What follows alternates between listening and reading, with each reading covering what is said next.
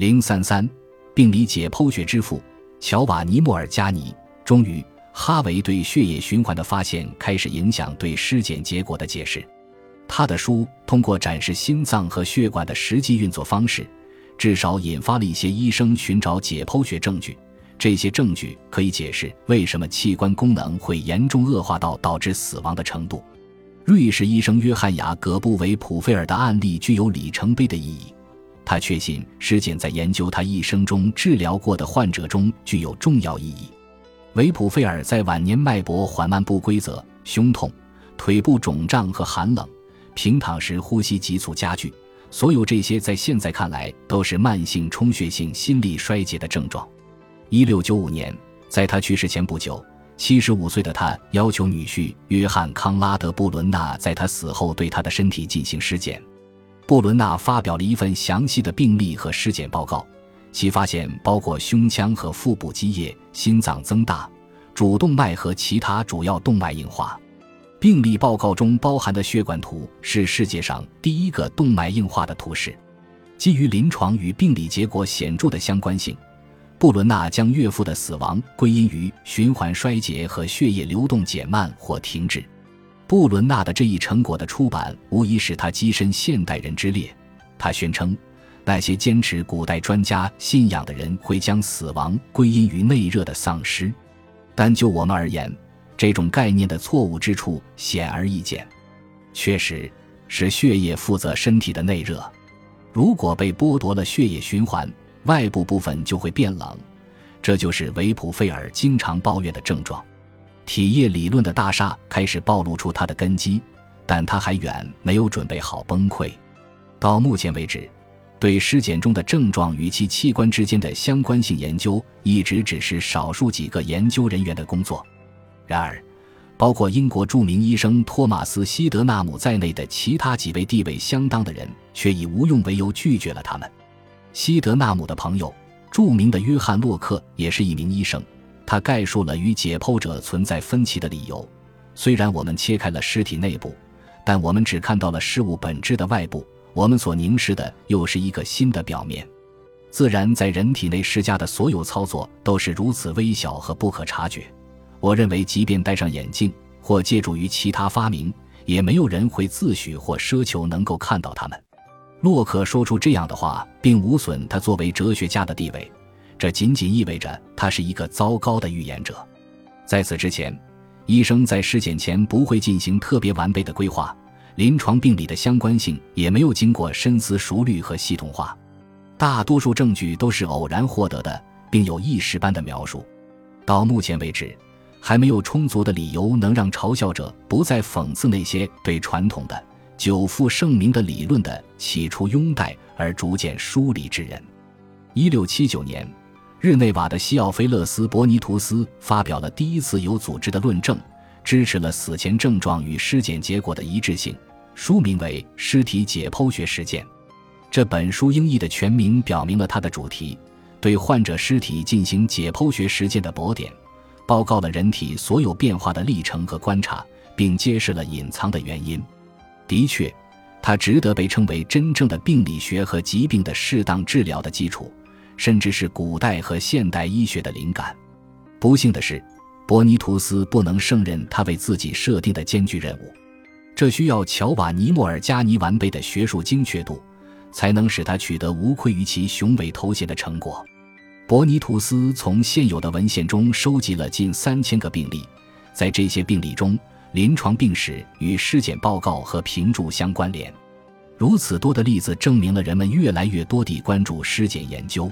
尽管有些许杂乱，能够证明这一点的是，在他一千七百页的正文中有四百七十位作者的著作被伯尼图斯引用。但尸体解剖学实践存在着严重的问题。一七零零年，由曼格图斯汇编的第二版增补版中出现了更多的问题。这些缺陷使得这部作品对学者来说几乎毫无用处，包括错误引用。曲解和不准确的观察。此外，这本书缺乏适当的索引，使人们在必要时检索信息变得很费力。在之后的一个世纪，河内雷奈克把整本书斥为未经消化、语无伦次的汇编。尽管如此，年轻的莫尔加尼还是对尸体解剖学实践加以钻研。他清楚地意识到，因为他所基于的概念集中体现了一个基本的真理：医学界需要对这项工作进行准确而有效的修订。重写这部巨著对任何人来说似乎都是不可能的，除非是还未曾感受学术医疗生涯的重负的心气颇高的年轻人。莫尔加尼后来写道：“他决定开始这份工作。同样地，正如年轻人通常都有足够的胆量去考虑最困难和最艰苦的事业，我记得当时自己也没有丧失信心。但是如果我将来有足够的空闲时间，我不仅能够弥补我在尸体解剖学实践和其他地方指出的不足之处，而且能够修订其索引。我甚至为此构思了一份可行的计划，并把我的计划传达给那个受人尊敬的协会。现如今，它被称为科学院。最后一句话为有关莫尔加尼第一次开始工作的时间提供了线索。一七零一年，十九岁的他从医学院毕业后。应邀前往帕尔马代替他的老师瓦尔萨尔瓦，他备受欢迎，也因此成为一个学生协会的主席，其中包含有科学头脑的学生和应届毕业生，他们自称为学术研训中心，永不休止的研学。正如他们组织的名字所暗示的那样，这些年轻人对他们的前辈的理论感到厌烦，他们不再执着于古代的药物，转而挖掘大自然的隐藏真相。一七一四年，这一协会更名为博洛尼亚科学院。因此，大约二十或二十一岁的时候，莫尔加尼便开始收集资料，最终集合而成《病因》。虽然莫尔加尼声称《病因》只是对尸体解剖学实践的修订，但他最初的计划是开展一项基于细致临床描述的全新工作。这些临床资料大部分来源于他本人或瓦尔萨尔瓦解剖的病人，他的观察透彻。能够辨认出疾病发展过程中关键点中的细枝末节，实力偏弱的医生对此无能为力。他的解释颇具理性，偶尔使用生理学实验来支持他的某些结论。所有的写作都基于充分调查的历史背景。在这一伟大事业中，他发挥了作为一名职业医生的巨大才能，作为一名解剖学家的卓越能力。作为一名实验生理学家所掌握的丰富资源，以及对细节的无限耐心，莫尔加尼整合和综合信息的学术能力以及他的决心，让他成功完成了这项当时医学发展所期待的使命。无论当代医生对他们的处境是否有所知觉，事实上，如果没有实现这一跨越，诊断和治疗方法的发展将停滞不前。病因，以写给一个年轻人的七十封信。而展开行文，他在工作的中期阶段遇到了这位年轻人。他被作者描述为非常热衷于科学研究，特别是医学。他要求莫尔加尼效仿尸体解剖学实践的方式给他写信，描述后者在工作中长期以来收集的病例和观察结果。显然，这位当时五十九岁的教授从一七四一年开始，陆续向他的这位匿名朋友发送他的详细分析报告。直到完成了五本书，按类别分类：头部疾病、胸部疾病、腹部疾病、外科和常见疾病。附录后面附有一系列索引，以便参考。这五本书中的每一本都是献给某位著名的外国医生，其中两位是德国人，法国、英国和俄罗斯各一人。这七十封信提供了与尸检结果相关的病例材料，适当引用了其他作者和历史背景。有时会扩展性的描述作者为阐明疾病过程而进行的实验。病因的一个目标是提供指南，根据这些指南，职业医生可以在患者的病体中追踪每一种症状的根源。这本书风格温和，娓娓道来，读者就像是在听一位大师向他揭示一生的经历和见解。因为每个病理分析都会以这样的方式逐渐展开，先给出历史背景。回顾当代思想的演变，引用权威人士的观点并加以讨论，以逻辑化的讲述逐渐阐明他的结论。若评论员阅读他的拉丁文原文，将会被病例的文字功底所震撼，书写得如此细致，以至于重现了病人所感受到的所有症状，并将其呈现给参诊的医疗人员。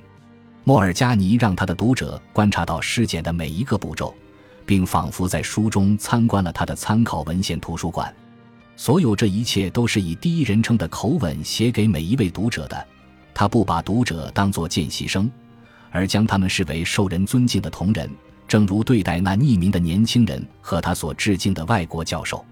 因此，年轻人可以说是每位读者接受私人指导的媒介。因此，病因确实远远超出了其作者的初衷。一本起初是尸体解剖学实践的修订本，已经发展成为一个巨大的临床医学领域的文学博物馆。它被安排的井然有序，每个陈列和每个病例都可以毫不费力地找到。他为其编制索引，以便参考。其中一个索引使读者能够通过参考临床症状和疾病来查找病理数据，而另一个索引则相反，根据尸检结果的标识，找到引起患者死亡的相应临床症状的资料。第三个索引是在目录表中列出了每封信的主题。最后一个索引的标题是最值得注意的姓名和段落，因此这些索引可以作为莫尔加尼医学博物馆的目录。在这里，任何主题都可以即刻找到。笔者对各索引的功能进行了描述，因此，如果任何医生观察到患者的单个或其他任何症状，并希望知道该症状通常对应了哪些内部损伤，或者如果解剖学家在解剖尸体时发现任何特定的病态外观，并且希望知道在其他尸体中，在这种损伤之前出现了何种症状。医生通过第一类索引，解剖学家通过第二类索引，可以立即找到同时包含这两类索引的观察结果。